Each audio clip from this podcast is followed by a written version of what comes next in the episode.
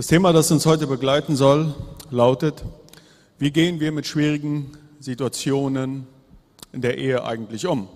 So wie das hier eben schon wunderbar im Anspiel vorgetragen wurde, kommt es ja sehr oft zu kleinen und größeren Reibereien. Und wie können wir denn jetzt damit umgehen? Und ich möchte diesen Vortrag mit einem Zitat vom Pastor Tim Keller eröffnen. Und Tim Keller hat bei einer Gelegenheit mal gesagt, Ehe ist die schmerzhafteste, aber auch die schönste Beziehung. Ja, ich fange gleich mal an mit unserem ersten Jahr Ehe. Für mich war unser erstes Jahr Ehe die Hölle. Ich erinnere mich daran, wie ich eine SMS geschrieben habe wir waren ein Jahr verheiratet, wir waren dann gerade in Deutschland, wo ich meiner Freundin eine SMS geschrieben habe. Früher gab es noch nicht WhatsApp. Und ich habe gesagt, du, ich glaube, ich komme zurück nach Paraguay, ich halte das nicht aus. Ich, ich glaube, das schaffe ich nicht. Ähm, ich habe es mir tatsächlich ernsthaft überlegt, äh, Rainer zu verlassen und nach Paraguay zu kommen. Ich habe es dann nicht gemacht, aber es war, so war es bei uns im ersten Jahr unserer Ehe. So, ihr seht, unsere Ehe war am Zerbrechen. Ähm, das waren die ersten ein, zwei Jahre, das waren bei uns einfache Krisenjahre. Und heute wollen wir euch ein bisschen davon erzählen, was uns geholfen hat, mit diesen Situationen umzugehen. Denn wir sind jetzt schon etwas mehr als 13 Jahre verheiratet. Wie gesagt, das ist unsere Geschichte. Es kann sein, dass die euch inspiriert, dass einige Sachen euch auch eventuell helfen können. Es kann aber auch sein, dass das nicht viel für euch ist. Wie gesagt, das sind unsere Erfahrungen, unsere Geschichten und ihr müsst sehen, ob ihr dazu einen Zugang findet. Und jetzt ist mir auch schon unser erster Fehler aufgefallen. Denn Manfred hat hier geschrieben auf das Programm, wir sollten uns selber vorstellen. Also wir sind Rainer und Renate Siemens. Ja, ich glaube, die meisten kennen uns. Okay, auch ein für die, die es nicht kennen, wir uns nicht kennen, wir sind Rainer und Renate Siemens, wohnen in San Lorenzo. Ich arbeite für SEMTA. Meine Frau ist Seelsorgerin bei uns in der Gemeinde und wir haben zwei Kinder. Genau. Thiago und Tanja, neun und sechs Jahre alt. Wie gehen wir also mit diesen vielfältigen, schwierigen Situationen in unserem Alltag eigentlich um? Und wir wollen heute mit euch, wollen euch heute sieben Geheimnisse vermitteln. Sieben Geheimnisse für eine glückliche Ehe. Und diese, auf diese sieben Geheimnisse sind nicht wir gekommen, die hat ein amerikanischer Psychologe John M. Gottman entdeckt. Und Gottman ist eine wirklich interessante Person, denn er hat, ich glaube, es war in New York, ein Ehelabor aufgebaut. Das ist so ein Apartment, wo Ehepaare hin eingeladen werden und die werden dann beobachtet, wie sie interagieren. Also das stelle ich mir schon ein bisschen komisch vor, wenn ein Haufen Psychologen meine Ehe analysieren und beobachten. Auf jeden Fall, das haben sie getan. Und John Gottman konnte an den kleinen Interaktuationen, an den kleinen Gesprächen, die man hatte, feststellen, ob diese Ehe, ob die überleben würde oder ob die scheitern würde. Das konnte er an kleinen Gesprächen, an kleinen Interaktuationen feststellen. Und er hat sieben Geheimnisse entwickelt, die wollen wir heute mit euch teilen. Ja, was diese Forschungsarbeiten hervorgebracht haben, ist eine ganz einfache Wahrheit, die vielleicht für viele ganz logisch ist, aber dass eine gute Ehe basiert auf einer guten Freundschaft. Also wenn eine gute Freundschaft da ist, wenn ich wirklich Freude daran haben, mit ihm Zeit zu verbringen, wenn wir wirklich das genießen, miteinander zusammen zu sein. Wenn ich kenne, ich kenne seine Schwächen, seine Stärken, seine Eigenheiten und er meine, diese Freundschaft ist wirklich die Basis für eine gute Ehe. Wenn wir also diese tiefe Freundschaft in unserer Ehe pflegen wollen, also diese tiefe Freundschaft, die die Grundlage ist, dann, so sagt Gottman, müssen wir daran arbeiten, diese sieben Geheimnisse in unserer Ehe umzusetzen und zu fördern. Wir wollen jetzt am Anfang erst einmal fünf von diesen Geheimnissen mitteilen und später im Vortrag werden wir weitere zwei erwähnen. Das erste Geheimnis ist die Partnerlandkarte auf neuesten Stand bringen. So wie eine Landkarte, wie ihr wisst, da kommen dauernd neue, Sachen dazu. In Asunción ist es auf jeden Fall so. Da sind Baustellen, dann sind da Ampeln, die nicht funktionieren. Und wenn man das nicht weiß, dann kommt man nicht voran. Und so ist das auch auf der Landkarte von unseren Ehepartnern. Ja, wenn ich nicht weiß, was gerade bei ihm hakt, wo gerade eine Baustelle ist, wo gerade eine Ampel nicht funktioniert, dann kommen wir nicht voran. Und dasselbe eher von mir. Und das ist wichtig, die, für die Freundschaft gerade, dass wir im Alltag die Landkarte auf neuesten Stand bringen, dass wir lernen, richtige Fragen zu stellen. Und eine, eine sehr einfache Art zu fragen ist zum Beispiel, dass man einfach sagt, was war heute der Höhepunkt deines, deines Tages? Was war der Tiefpunkt? Was war heute ganz besonders schwer? Was war ganz besonders schön? Weil wenn wir nur fragen, wie war dein Tag? Gut. Und deiner? Gut und dann hört es auf. Und wir wünschen uns eigentlich Innigkeit, wir wünschen uns eigentlich mehr Information, aber wir wissen nicht, wie wir da rankommen können. Und mit so einigen Übungen kann man das lernen, dass wir immer, mehr, immer besser die Landkarte des anderen kennenlernen. Das zweite Geheimnis, was für glückliche, für freundschaftliche Ehen steht, ist Zuneigung und Bewunderung zueinander pflegen das, das scheint so logisch zu sein, aber es ist wirklich ein wesentlicher Bestandteil einer langjährigen Beziehung, dass wir Bewunderung und Zuneigung zueinander haben. Das bedeutet jetzt nicht, dass wir niemals streiten. Also es wird durchaus so sein, dass wir uns oft in den Haaren liegen. Aber wenn das auf der gemeinsamen Grundlage von Zuneigung und Bewunderung ist, dass wir den anderen wirklich schätzen, dann werden wir das durchtragen. Was da besonders hilft, ist, wenn ein Ehepaar eine gemeinsame Erinnerungskultur hat. Wenn wir uns gerne an die Geschichten aus der Vergangenheit, an die gerne erinnern, dass das etwas Schönes ist, was wir in der Vergangenheit gemeinsam gemacht haben. Das dritte Geheimnis ist einander zu und nicht voneinander abwenden. Und da kommen wir auf das Thema Romantik. Sehr oft sprechen wir von Romantik, von Blumen, von Date Nights und was wir alles tun können und eine Reise oder all diese Sachen sind wunderschön und sind auch wichtig, aber es sind, wenn da keine Glut ist, die keine, keine Basis ist, dann wird, werden diese Sachen auch nicht ein Feuer anschüren. Und was ist diese Glut? Was sind diese was ist die Glut, die dieses, diese Sachen dann zu einem Feuer werden lassen können? Das sind die kleinen Sachen im Alltag. Das sind diese kleinen, so wie Katja und Sebastian das vorgestellt haben, das sind solche Momente wie das, die entscheiden, ob irgendwann Romantik reinkommen kann oder nicht. Wie gesagt, Romantik, das fängt nicht mit dem großen Blumenstrauß an. Romantik, das fängt nicht mit der Reise in die Karibik an. Romantik fängt bei diesen kleinen Zwischenfällen, im Alltag an. Zum Beispiel, Mann und Frau gehen im Supermarkt einkaufen. Frau sagt, haben wir noch Waschmittel zu Hause? Und der Mann sagt, ach keine Ahnung, lass uns doch einfach ein Paket kaufen. Was ist da passiert? Da ist einmal ein tiefer, da war einmal ein tiefer Kontakt, wo wir aufeinander eingegangen sind. Der Mann hätte ja auch nur sagen können, nö, keine Ahnung, äh, schreib doch einen Zettel oder so. Ich habe dir doch äh, Stift und Blatt gekauft irgendwann mal. Aber nein, man wendet sich zu, man wendet sich in diesen kleinen Begebenheiten nicht voneinander ab. Und das hält die Glut am Leben. Und dann funktioniert nachher auch der Blumenstrauß.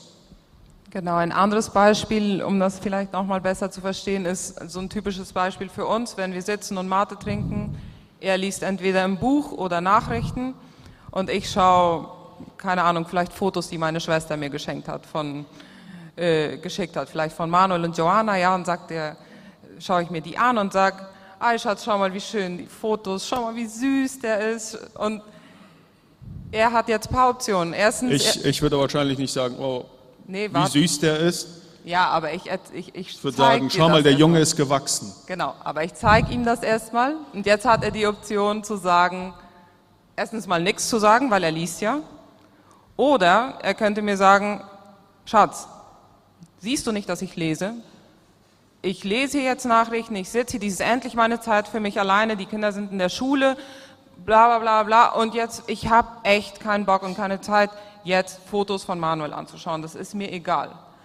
Das hat, diese ganze, dieser ganze Speech, der hat ungefähr eine Minute gedauert. Und damit hat er sich komplett von mir abgewendet.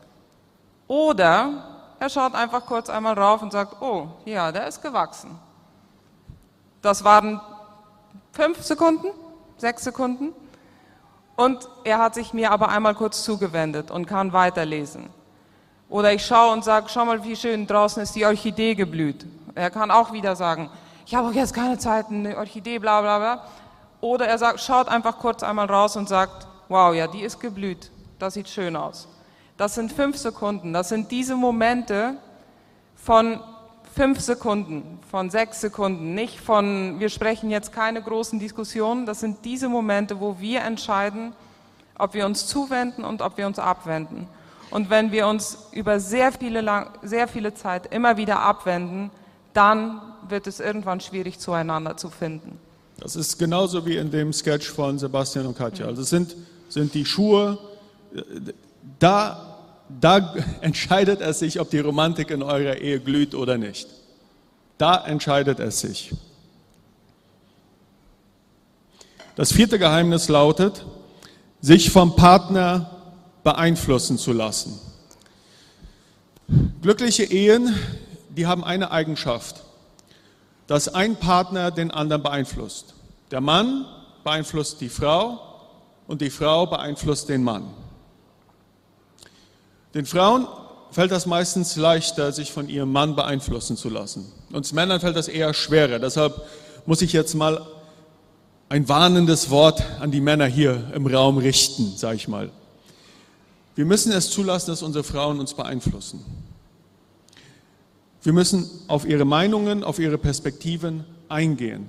Denn wiederum, da wenden wir uns einander zu. Uns Männer fällt das oft sehr schwer. Aber das ist eines der Geheimnisse für eine glückliche Ehe. Wenn ich zum Beispiel Predigten schreibe, die erste Person, an die ich diese Predigt schicke, ist immer meine Frau. Denn ich möchte einfach ihre Meinung wissen und ich möchte wissen, ob das, was ich da geschrieben habe, irgendwie Sinn macht, ob das zu hoch ist, ob, das, ob, ob da noch bessere Beispiele rein können, bessere Anwendungsmöglichkeiten. Und da hilft mir meine Frau. Also sich gegenseitig beeinflussen. Das fünfte Geheimnis ist einen gemeinsamen Sinn schaffen. Einen gemeinsamen Sinn schaffen, das ist einfach diese gemeinsame Kultur schaffen, gemeinsame Symbole, gemeinsame Praktiken, gemeinsame Sachen, etwas, das nur wir machen. Etwas, das Freunde, die uns vielleicht kennen, sagen würden, ja, das ist typisch Rainer und Renate oder das ist typisch die Siemens, die machen das so wie das. Zum Beispiel, wir beide haben mit, also miteinander einen ziemlich sarkastischen Humor. Und die Leute, die uns kennen, wenn wir dann so Witze machen, dann lachen die schon und sagen, ja, das ist typisch Rainer und Renate. Das ist etwas, das uns als Ehepaar ausmacht. Das ist etwas, das äh, uns Gemeinsamkeit gibt. Oder was ganz anderes. Wir essen zum Beispiel immer am Samstagmittag Pizza mit unseren Kindern. Das ist haben wir uns irgendwann mal so entschieden, das ist eine Tradition, das ist für die Kinder wichtig, das ist für uns alle wichtig und das ist etwas, was typisch für uns ist, was uns Einheit gibt, was uns als Familie, was wir sagen, ja, bei uns als Familie gibt es Samstagmittag Pizza. Ob das jetzt für andere komisch ist, ist egal, für uns ist das so wie das. Und solche verschiedene Sachen zu haben, die schaffen einen gemeinsamen Sinn, die schaffen eine gemeinsame Kultur und die stärken dann auch wiederum gerade diese Freundschaft.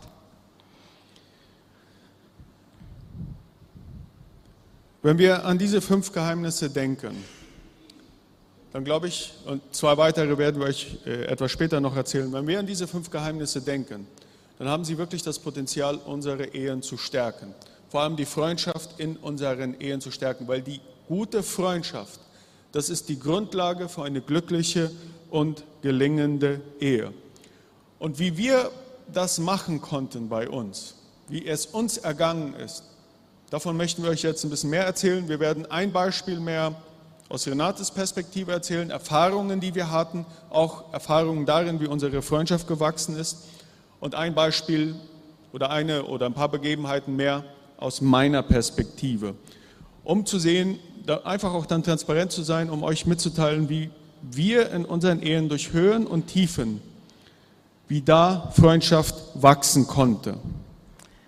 Genau, wie ich schon am Anfang sagte, bei uns am Anfang war es nicht ganz so flitterwochenmäßig, nicht so schön. Als wir heirateten, dann war das gerade sehr Mode unter meinen Freundinnen und so, dass wenn man heiratet, dann macht man ab dann alles mit dem Mann, dann hat man einen Ehepaar-Hauskreis und dann hat man ein Ehepaar-Freunde und dann hat man alles nur noch mit dem Ehepartner. Und das war für mich, in dem Moment fand ich das blöd und ich hatte mir vorgenommen, ich würde nicht so sein. Also ich würde alles, was ich davor machte, weitermachen und noch ein bisschen mehr drauf. Weil ich würde anders sein, das ärgerte mich, so wie das zu sein. Und das habe ich auch gemacht. Das habe ich, ich habe nichts abgesagt, weil ich geheiratet habe. Ich machte in dem Moment sehr viel in einer Gemeinde in Deutschland, in der Musik. Ich passte auf mehrere Kinder von Freundinnen auf. Ähm, ich war Nachhilfebetreuerin, das war mein Job, womit ich Geld verdiente. Und meine Identität war einfach 100% darin, ich war, Renate ist die, die für alle da ist. Renate ist die, die immer da ist. Renate ist die, die, auf, die für alle die letzte, die zweite, die dritte, die vierte Meile geht. Und ich war auch stolz darauf. Also ich war stolz darauf, dass ich so wie das war. Und das hatte halt den Preis, dass ich sehr oft um 10, um 11 nach Hause kam, weil ich ja so viele wichtige Dinge machte. Und wenn Rainer mir dann mal sagte, Tja, kannst du mal ein bisschen früher nach Hause kommen oder äh, er irgendwie sagte, ich mache mir Sorgen um dich, du machst zu viel, dann wurde ich wütend auf ihn, ja, weil ich ärgerte mich. Er sah nicht, was ich alles für tolle Sachen machte, ja, wie wichtig das war, was ich alles machte und mein eigener Mann sah das nicht. So, ich habe einfach weitergemacht und Rainer hat mich oft gewarnt, aber ich bin ziemlich stur und habe nicht auf ihn gehört. Ja, und ich sah, dass sie immer müder wurde und ich merkte, dass unsere Ehe darunter litt. Es war ja nicht nur so, dass sie Schwierigkeiten hatte, es war ja auch so, dass ich viele negativen Anteile mit in unsere Ehe brachte. Genau, in dieser Zeit, wo ich dann schon sehr müde war, fing ich da noch eine Ausbildung an zur Seelsorgerin und in diesen Ausbildungen waren wir dann immer eine Woche unterwegs, also eine Woche lang war die Ausbildung. Und bei einem dieser Wochen hatte ich dann einfach einen Zusammenbruch. Ich weiß, dass ich, ich weiß nicht, ich bin einfach einmal einen Tag aufgestanden und ich habe angefangen zu weinen und konnte nicht mehr aufhören zu weinen. Wir hatten dann so eine kleine Gruppe von vier Frauen, die wussten irgendwann nicht mehr, was sie mit mir anfangen sollten und haben mich dann zur Leitung gebracht. Und die wussten auch nicht, was sie mit mir anfangen sollten. Dann brachten die mich da zu einer Psychologen. Und die sagte mir dann, die sagt, schreib mal auf, was, was ist los, was fühlst du? Und dann sagte ich, ich bin einfach, ich fühle mich überfordert. Ich fühle mich überfordert mit dem Leben, mit allen, alle wollen was von mir. Ich will nichts mehr wissen, ich will sterben, ich will schlafen, ich will, dass alle mich in Ruhe lassen. Und ich weiß, sie sagte, schreib mal eine Liste auf von Sachen, die dich überfordern. Und ich habe innerhalb von fünf Minuten, ich kann mich noch erinnern, das war eine Liste von über 30 Sachen, wo ich einfach sagte, ähm, ich kann nicht mehr natürlich haben die, die Leiter dieser Ausbildung dann mir gesagt, dass ich das abbrechen sollte. Das machte keinen Sinn, wenn ich da weiter blieb. Und jetzt musste ich natürlich meinen Mann anrufen, der ja dann jetzt recht hatte mit dem, was er mir gesagt hatte die letzten Wochen und Monate. Das wollte ich nicht, habe ich aber getan. Und er hat in dem Moment mir nicht gesagt, ich sagte dir ja, das würde so passieren, sondern er sagte mir, okay Schatz, komm nach Hause, irgendwie werden wir das schaffen. Komm, komm einfach jetzt nach Hause mit dem ersten Zug, ich warte auf dich und dann reden wir weiter. Ja, nicht zu sagen, fiel mir in dem Moment ja auch schwer, weil das ist ja die natürliche Reaktion, dann zu sagen, ja, ich habe es ja dir gesagt, ich habe dich ja gewarnt. Mir war es ja schon lange klar, dass dieser Punkt irgendwann kommen würde. Ich hatte auch mit einem Dozenten gesprochen von mir an der Theologischen Hochschule, wo ich, wo wir beide auch studiert haben. Und er hat zu mir dann eine ganz interessante Sache gesagt. Er sagte, Rainer, pass mal auf, da kannst du gar nichts machen. Du wirst deiner Frau nicht helfen können. Erst wenn sie ganz am Ende ist, dann werdet ihr was machen können. Also lass deine Frau an die Wand fahren und zusammenbrechen. Man muss sich halt wirklich von der Seite mit ansehen, wie meine Frau kaputt geht.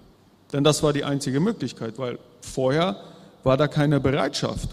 Und das war auch bei mir so. Also erst als das ganze System wirklich ganz oder fast am Ende war, dann konnten wir anfangen, an den negativen Beziehungsdynamiken zu arbeiten, die sich bei uns verfestigt hatten. Und es ist vielleicht manchmal wirklich so, dass wir es zulassen müssen, dass unser Ehepartner an die Wand fährt, bevor wir überhaupt was machen können. Denn oftmals ist dann erst die Bereitschaft da. Oftmals, nicht immer. Die Bereitschaft da, mit gewissen Aspekten zu arbeiten. Ja, und wenn dieser Moment dann passiert, aber auch den ausnutzen, ja, und nicht erstmal den ausnutzen, um sich zu rächen, sondern wirklich, um dann was aufzubauen. Und das hat Rainer gemacht. Ähm, ich ging dann gleich in dieser nächsten Woche zu einer Psychiaterin, zu einer Ärztin, die hat mir dann gesagt, sag erstmal drei Monate alles ab und du musst Medikamente nehmen. Und ich habe kein Problem mit Medikamenten. Ich habe noch nie ein Problem mit Medikamenten gehabt für andere, aber nicht für mich, ja. Ich war ja stark und konnte für alle da sein. So, das war für mich ziemlich hart, das zu akzeptieren. Lass mich ein Wort zu Medikamente sagen, zum Beispiel zu Medikamenten wie Antidepressiva und äh, diesen Medikamenten. Das ist in unseren Kreisen oftmals noch verpönt, dass man diese Art von Medikamenten nimmt, weil das Gebet ist ja stark, das Gebet muss dich durchhelfen, der Glaube muss dich tragen. Du darfst diese Art Sachen nicht haben. Und das stimmt auch. Gebet hilft und Glaube trägt.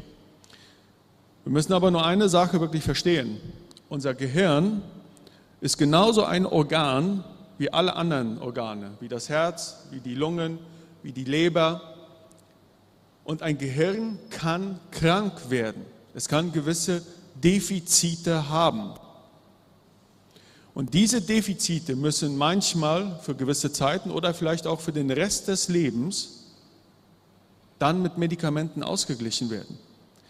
Also keiner von uns wird ja sagen, äh, wenn der Arzt zu uns sagt, schau mal, du hast Bluthochdruck, keiner von uns wird ja dann sagen, nee, ich, ich verzichte auf die Blutdrucksenker. Ich werde es mal beten. Ich werde es mal nur beten und glauben. Alle von uns werden diese Blutdrucksenker nehmen. Und genauso ist es beim Gehirn. Also wir müssen unser Gehirn wirklich wie ein anderes Organ wahrnehmen, das krank werden kann dass durch die Überlastung des Lebens, manchmal durch genetische Veranlagungen, das krank wird. Und dann ist es wichtig, dass das wieder besser funktioniert. Und dafür können uns Medikamente helfen. Und auf dieser Grundlage können wir dann an die Baustellen rangehen, die uns so viele Schwierigkeiten machen. Aber wenn unser Gehirn so krank ist, dass es erst fast nicht mehr funktioniert, dann wird es sehr schwer, an den Baustellen zu arbeiten, die uns da oft reingetrieben haben. Genau, und diese drei Monate, wo ich dann zu Hause war, kann ich mich ehrlich gesagt nicht sehr viel erinnern. Ich glaube, ich war hauptsächlich sehr böse auf die Welt und auf alle und habe viel geweint und er hat den ganzen Haushalt gemacht, er hat und er musste ja dann all die Sachen absagen, die ich zugesagt hatte. Und er wusste ja die Hälfte nicht mal von den Sachen, die ich zugesagt hatte. Und dann immer, wenn mir irgendwas einfiel, dann sage ich, ja, Schatz, du musst die auch noch anrufen. Du musst ja sagen, dass ich nicht auf ihre Kinder aufpassen werde. Und du musst dann rufen die vom Job an. Nee, du musst denen sagen, ich werde nicht mehr zur Arbeit kommen. Und sag denen von der Gemeinde, ich werde da nicht mehr auftauchen. Ich will die alle nicht mehr sehen. Ich werde nicht mehr Klavier spielen. Ich werde nicht mehr singen. Und sehr, einmal kam da, glaube ich, sogar jemand mich abholen und ich war einfach nur drin und ich sage, Schatz, schick die weg. Ich weiß nicht, ich will, ich will die Leute nicht sehen, ich werde nichts machen. Und das musste der Arme dann alles machen, hat er auch gemacht. Alles abgesagt, alles gemacht. Und nach diesen drei Monaten machte ich mich dann auf der Suche nach einer Mentoren, nach einer Psychologen. Ich habe lange gesucht, es hat nicht gleich beim ersten Mal geklappt. Es war, glaube ich, die vierte Person, wo ich dann sagte, okay, ja, mit dieser Person kann ich sprechen. Und da mache ich euch auch Mut, wenn ihr Hilfe sucht. Manchmal ist die erste Person, hat, denkt man, nee, ich, das, das passt einfach nicht, da passt die Chemie nicht und, und das ist okay, sucht weiter, da, da, da gibt es noch viele andere Leute, gebt nicht beim ersten Mal gleich auf. Bei mir hat es vier mit vier Personen gedauert, bis ich jemanden gefunden habe, wo, weil wie ihr schon gemerkt habt, ich bin ein bisschen stur und ich bin ein bisschen eigen, also so eigensinnig. Eigensinnig und wenn ich jemanden nicht mag, dann werde ich nicht weiter zu dieser Person gehen und dann bin ich auch aus, aus Zimmern rausgegangen und habe den Leuten das auch gesagt, dass ich nicht weiter mit ihnen reden werde. So, äh, es hat gedauert, bis ich jemanden gefunden habe, aber ich hab, wir haben dann eine Methode gefunden, die nachher auch uns beide sehr geholfen hat. Das war ja nicht nur, dass Renate Probleme hatte, ich hatte ja auch Probleme. Ich habe schon seit jeher immer wieder ein Problem mit Zorn und mit Wut, also Wutausbrüche, Zornausbrüche. Ich musste auch damit einfach mal arbeiten, damit einfach mal lernen, damit klarzukommen. So, ich habe mir dann auch einen Therapeuten gesucht. Das war 2012. Wir waren Studenten in Deutschland. Der kassierte damals 80 Euro pro Stunde. Wir waren Studenten. Heute würde der 120, 100, 120, wenn nicht sogar mehr Euro pro Stunde kassieren. Das ist umgerechnet was? Fast eine Million heute. Und damals waren wir Studenten. Also wir hatten kein Geld. Also wir hatten wenig Geld. So, das war so teuer, dass ich wirklich schnell lernen wollte, damit ich da nicht dauernd äh, wieder, wieder zurück musste. Ja, also das, ja, also manchmal ist Geld ein guter Antreiber. Aus der pastoralen Erfahrung, warum betonen wir dieses Thema so sehr? Aus der pastoralen Erfahrung wissen wir, dass Ehepaare oft erst dann kommen, wenn nichts mehr zu retten ist. Das ist leider so. Haben wir immer wieder, wir sind in Concordia unterwegs, haben wir immer wieder gemerkt. Erst wenn alles oder fast alles kaputt ist, dann kommen Ehepaare. Und dann ist es sehr schwer zu arbeiten. Die Leute, die uns heute hören und ihr merkt, so, da sind ein paar Sachen, die sind faul bei uns. Leute, sucht euch Hilfe, auch wenn es viel Geld kostet. Wir sind es so gewöhnt, Kredite zu nehmen für Ackerwirtschaft, für Viehwirtschaft, für Häuserbau, Industrie. Aber die Beziehung, die all das hält, die Beziehung, die, die dem Ganzen vielleicht auch den Sinn dann gibt, da sind wir oft sehr, sehr knausrig. Es lohnt sich zu investieren, Hilfe zu suchen und auch Geld in die eigene Ehe zu investieren. Also wartet nicht darauf, bis eure Ehe erst voll in Scherben daliegt. Genau, ich konnte dann Gott sei Dank aus diesem ganz schlimmen Depressionslauch rauskommen und ich würde euch jetzt gerne sagen, und jetzt ab dann war es immer alles schön und ich habe nie wieder Fehler gemacht und das ist natürlich nicht der Fall. Ich bin weiter ich und ich bin weiter stur und ich bin weiter, ich will weiter für alle da sein. Und es fällt mir weiterhin schwer, Grenzen zu setzen. Das wissen meine Familie, die da hinten sitzen, das weiß mein Mann. Und ich habe mir angewöhnt, äh, da mich von meinem Mann beeinflussen zu lassen, auch wenn mir das schwer fällt. Und ich habe mir angewöhnt, ihn zu fragen, denkst du, ich schaffe das noch? Denkst du, ist das schon zu viel? Und wenn er dann sagt, ja, ich denke, das ist zu viel, dann muss ich das dann noch machen und mir dann auch dann diese Grenzen äh, ihm wirklich diesen Einfluss geben. Das ist eins von diesen Geheimnissen, den wir auch haben. Und oft kriege ich dann vorgeworfen, die Leute sagen mir, du musst immer alles mit Rainer besprechen. Immer musst du alles mit Rainer besprechen. Und ich sage, nein, ich muss das nicht. Ich will das. Ich will das mit ihm besprechen, weil ich mich selber kenne und weil ich immer und immer wieder in dieselben, in dieselben Muster reinrutsche und weil ich nicht dauernd in depressive Phasen sein möchte, dann höre ich gerne auf ihn. Ich möchte das, ich muss das nicht. Ein großes, ein großes, einen großen Durchbruch hatten wir, als wir uns auch gegenseitig einfach zustehen konnten, dass wir von der Sexualität in unserer Ehe enttäuscht waren. Da haben wir dann auch mit ihrer Therapeuten darüber gesprochen. Und sie hat uns da auch wirklich geholfen, da zu einem Durchbruch zu kommen, die Sexualität besser zu gestalten. Was ist eigentlich gute Sexualität? Es fällt uns manchmal schwer, über dieses Thema zu sprechen, weil das ist ja, das ist ja so tabu. Darüber darf man nicht sprechen. Aber wir werden es heute tun. Was ist eigentlich gute Sexualität?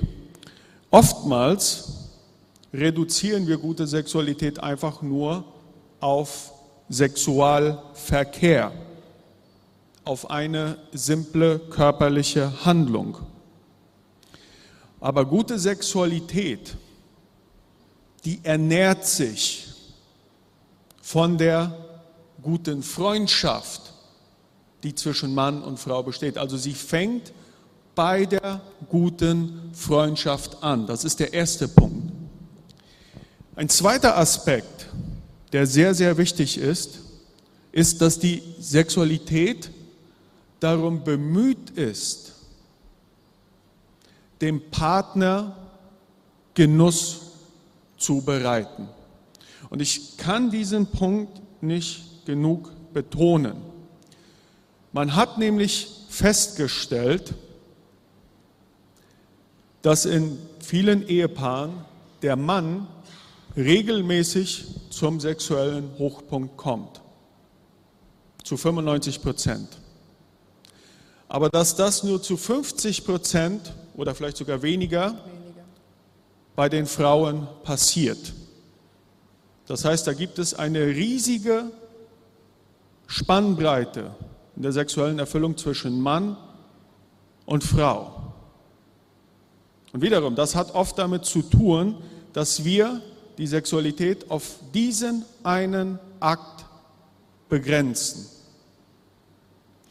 Und dann hat sich das in vielen christlichen Kreisen, hat sich der Gedanke eingeschlichen, die Frau macht Sex mit dem Mann, um ihre Pflicht zu erfüllen, damit der Mann was hat.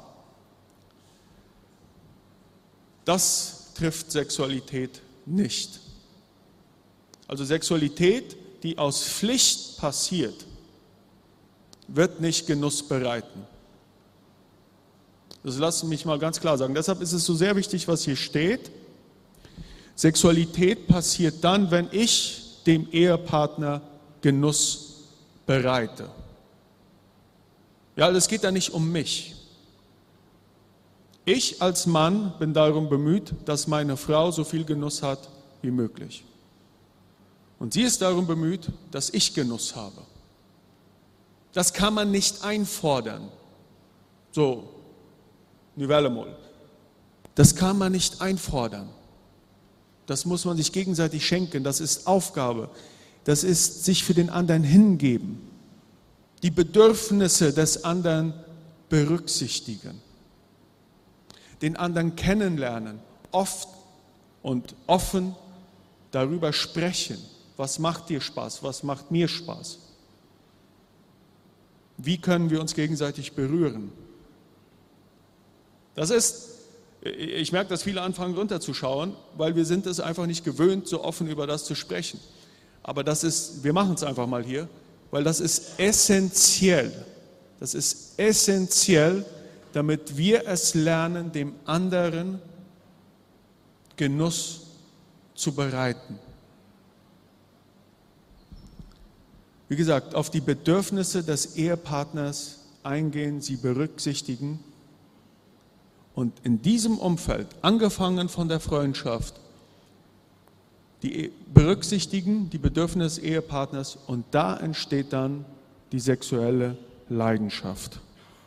Ja, und das mussten wir auch lernen. Wir mussten das lernen, miteinander darüber zu reden. Äh, das war für uns auch am Anfang so, dass wir runterschauen wollten und ist manchmal immer noch so. Und es lohnt sich aber, es lohnt sich, diese Themen anzusprechen, es lohnt sich. Wir haben bis ans Lebensende mit dem anderen zusammen. Und es sind immer wieder auch Zeiten, wo es bei Schwangerschaften, Krebsbehandlungen, wo es dann nichts passiert unter der Decke. Und das ist auch okay. Und da kann man dann auch darüber reden und über die Erwartungen und über die, äh, die Sachen, die man, wie man dann in diesen Situationen damit umgeht. Lass mich noch eine Sache sagen, was uns in der Eheberatung auch oft, was wir da oft bemerken, ist, wie zerstörerisch Pornografie für die sexuelle Beziehung ist. Und Pornografie ist mittlerweile zur wahren Pandemie geworden. Und nicht nur bei Männern, bei Frauen auch zunehmend. Das ist zerstörerisch. Leute, da wird euch, da wird uns ein unrealistisches Bild von Sexualität vermittelt. Das ist nicht einlösbar. Das ist nicht. Wenn jemand damit Schwierigkeiten hat, Leute, nehmt, seht das wie ein Krebsgeschwür, das mit aller Härteste, mit der ganzen Härte, die es gibt, bekämpft werden muss. Denn das zerstört Leidenschaft, Sexualität und Freundschaft.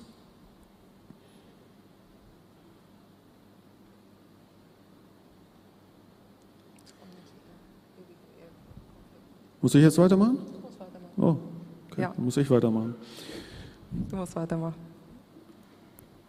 Wie ihr das schon gesehen habt, hatten wir viele Schwierigkeiten miteinander und wir mussten es lernen, unsere Probleme zu lösen.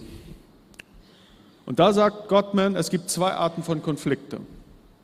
Es gibt lösbare Konflikte, also lösbare Probleme, und es gibt unlösbare Probleme.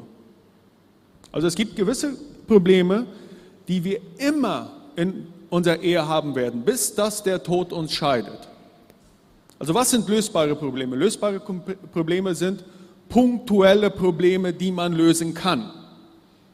Man streitet sich über eine gewisse Sache, über die Schuhe zum Beispiel, und das kann man lösen in dem Moment. Zum Beispiel, willst du was erzählen? Ja, also zum Beispiel in Deutschland haben wir, als wir beide studiert haben und beide gearbeitet haben, haben wir uns regelmäßig über den Haushalt ges- gestritten.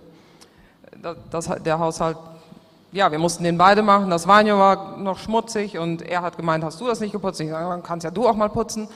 Und wir haben es gestritten, gestritten, gestritten. Und bis wir irgendwann ja, Leute, studierte Leute an der Uni sind noch nicht auf die Idee gekommen, man könnte ja mal vielleicht eine Liste machen und sich das einteilen.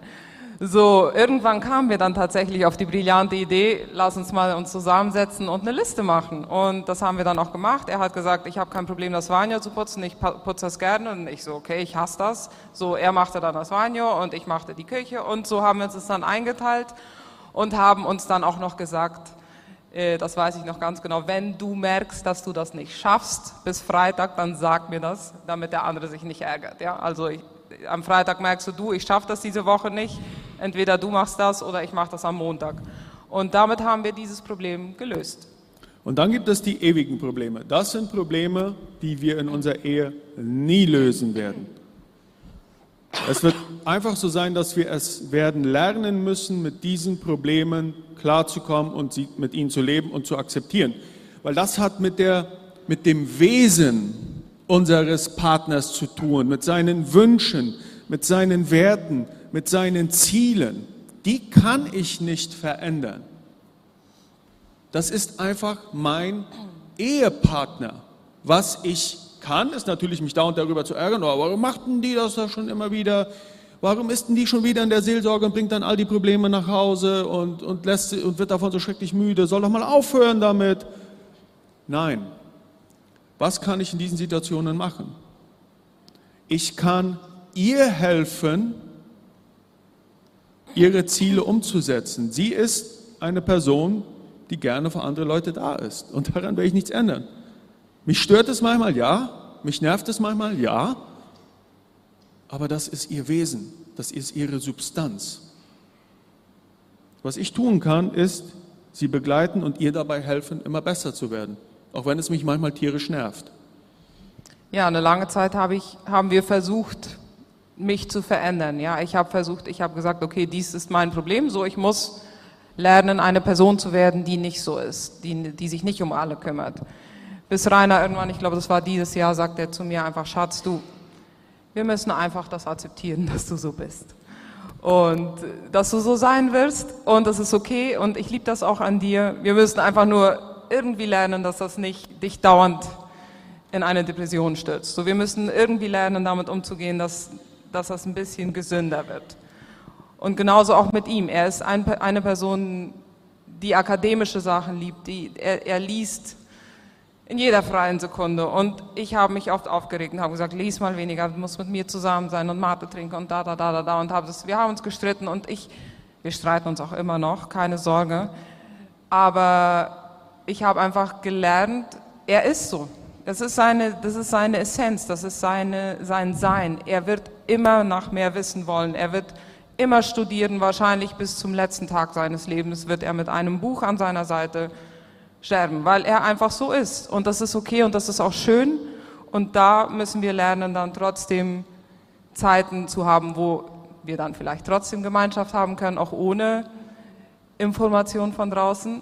Aber ich möchte ihm helfen, diese Gabe, die er von Gott hat, dieses Wissen, das er gerne haben möchte, auch zu fördern und das anzuwenden für, für Gottes Reich. Wir konnten unsere Freundschaft dann über die Jahre langsam stabilisieren, aber das war nicht die letzte Herausforderung, die wir hatten. Das war nicht die letzte Herausforderung, die wir hatten. Also unsere Freundschaft ist dann auch durch ein paar weitere Proben gegangen. Am 25. September 2014 stehe ich nach der Siesta auf und sage zu meiner Frau, du pass mal auf, mir geht's nicht so gut. Und sie sagt dann zu mir, ja, lass uns mal zum Arzt fahren. Ich hatte schon seit einigen Tagen Atembeschwerden, kommen zur Notaufnahme vom Hospital Bautista. Und da fangen die Ärzte an, mich abzuhören und zu untersuchen und Bilder von meinem Brustkorb zu machen. Und auf einmal, was die da sehen, gefällt ihnen überhaupt nicht. Da war über meiner rechten Lunge ein großer weißer Fleck. Und in den nächsten Tagen stellte sich das heraus, was wir eigentlich nicht hören wollten. Das war ein bösartiger Tumor. Das war Krebs. Und auf diese erste Erfahrung kamen dann sechs Monate Behandlung mit kleineren Operationen, aber vor allem mit Chemotherapie und Bestrahlung.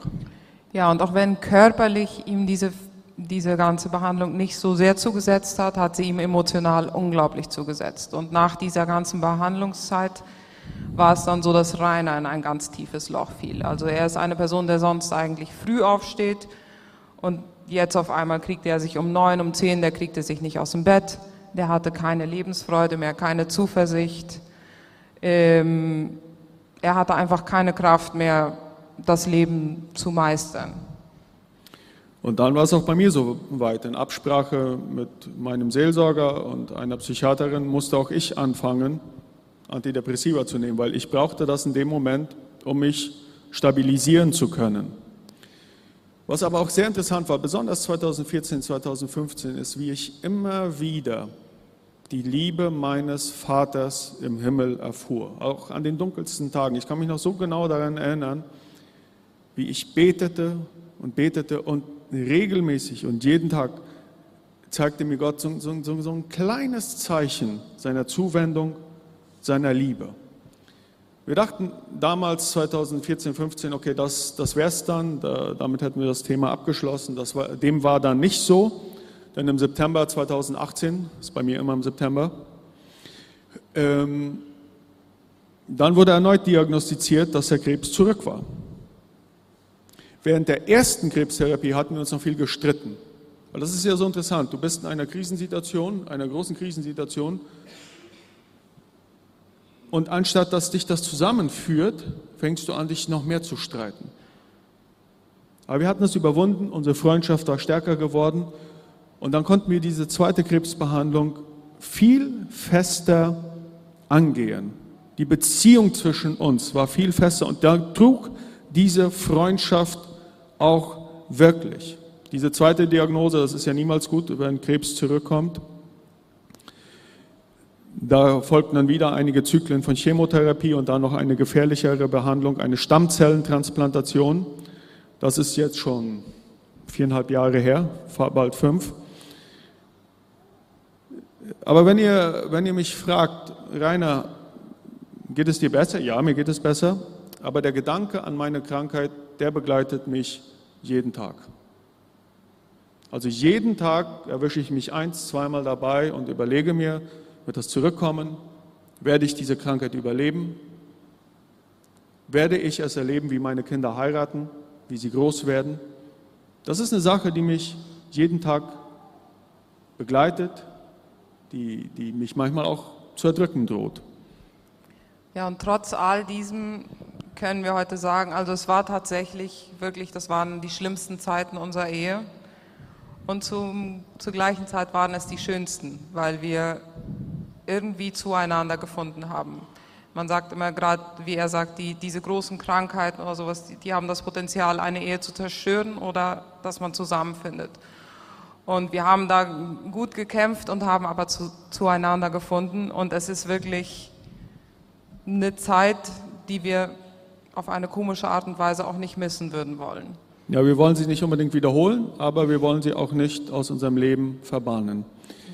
Wir könnten euch viele Dinge erzählen, was uns geholfen hat in diesen Zeiten. Wir haben zum Beispiel beide eine sehr starke Routine entwickelt.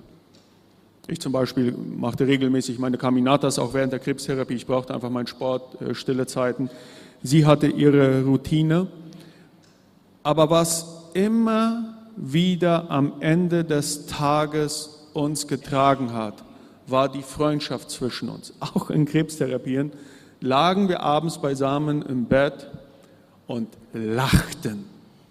Also wir haben über die komischsten Sachen und Dinge Witze gemacht.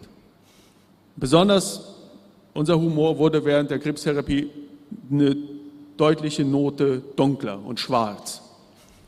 Damit können jetzt nicht alle, ist auch okay. Wie gesagt, das ist unsere Geschichte. Aber wir konnten damit. Und das ist diese Qualität der Freundschaft.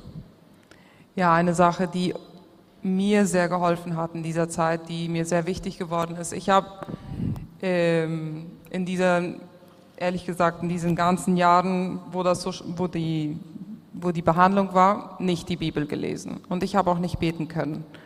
Das war mir einfach äh, zu schwer. Ich hatte keinen Zugang dazu. Und da hat mir jemand mal gesagt, und das möchte ich euch auch mitgeben, du Renate, du musst jetzt nicht. Wir beten jetzt für dich. Und wir glauben jetzt für dich.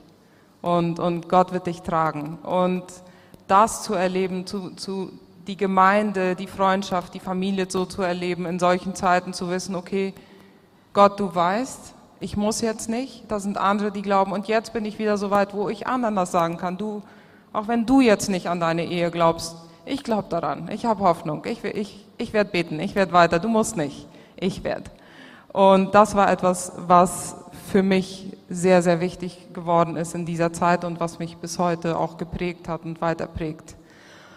Heute nach all diesen Sachen kann ich wirklich sagen, dass Rainer mein bester Freund ist. Er hat wirklich die schlimmsten Sachen von mir gesehen. Er hat wirklich die dunkelsten Momente gesehen, die, die fast keiner sieht, weil ich kann mich sehr gut präsentieren und die wenigsten Leute sehen wirklich das Hässliche und das Dunkle von mir. Er hat das gesehen und er bleibt trotzdem bei mir. Er hat trotzdem entschieden, bei mir zu bleiben. Er hat trotzdem entschieden, weiter es mit mir auszuhalten und weiter mit mir Witze zu machen. Und ich weiß jetzt, nach diesen 30, 13 Jahren, ich habe eine tiefe, eine tiefe Überzeugung, Rainer meint es gut mit mir. Das war am Anfang nicht so. Am Anfang habe ich ihm misstraut, habe ich gedacht, der meint es schlecht mit mir. Jetzt weiß ich, er meint es gut mit mir. Wenn er dann mal nach Hause kommt und angenervt ist, dann weiß ich, der hat einen schweren Tag gehabt. Das, er meint es gut mit mir. Der, der, der braucht jetzt Zeit. Der meint es gut mit mir. Der will mir nicht das Leben versauen. Er ist jetzt einfach müde. Und dieses zu erkennen, diese Freundschaft zu haben, das haben wir jetzt, das hört sich jetzt schrecklich romantisch an. Wir streiten uns immer noch, das ist immer noch alles. Keine, wir, keine Sorge, keine wir streiten uns noch. Wir sind noch nicht perfekt, aber es ist dieses Vertrauen da, dieses tiefe Vertrauen, wo er weiß, Renate meint es gut mit mir und ich weiß, Rainer meint es gut mit mir. Und sie hat auch die schlimmsten Seiten von mir gesehen. Also ich weiß noch, während der ersten Krebsbehandlung oder war es während der zweiten, ich wurde in einem Moment, fühlte ich mich so hilflos diesem Ganzen gegenüber. Ich wurde so zornig, tranken zusammen Terrain. Ich griff nach der Guampa und schmiss die durch das komplette Wohnzimmer. Da könnt ihr euch ja schon vorstellen, wie wenn eine Guampa mit nassem Yerba durch das Zimmer fliegt, wo überall die Yerba-Spritze an Wand und Decke waren bis zum anderen Ende und sie ist einfach gekommen und hat das aufgeräumt. Das ist, da ist unsere Freundschaft zueinander gewachsen. Wir haben uns in unseren Höhen und in unseren Tiefen erlebt und das wünschen wir jeder einzelnen Ehe heute hier. Zum Abschluss bitte ich, dass ihr aufsteht. Ich möchte für die, das ist nicht ganz der Abschluss, aber unser Abschluss, ich möchte ein Segensgebet für die Ehepaare sprechen. Wenn euer Leben blüht wie der Frühling, sei er, wie der, sei er Gott wie der Vogel, der von der Liebe singt. Wenn die Stürme des Lebens euch entgegenwehen, sei er das Haus, in dem ihr geborgen seid. Wenn er die Fülle, wenn ihr die Fülle des Lebens genießt, sei er wie die Sonne, die euch wärmt. Wenn dunkle Stunden über euch hereinbrechen, sei er das Licht in eurer Mitte. Wenn das Leben euch einlädt zum Tanz, sei er die Musik, die euch bewegt. Wenn eure Schritte müde werden, sei er der Boden, der euch trägt. So begleite euch der große Gott durch alle Jahreszeiten eures Lebens. Amen.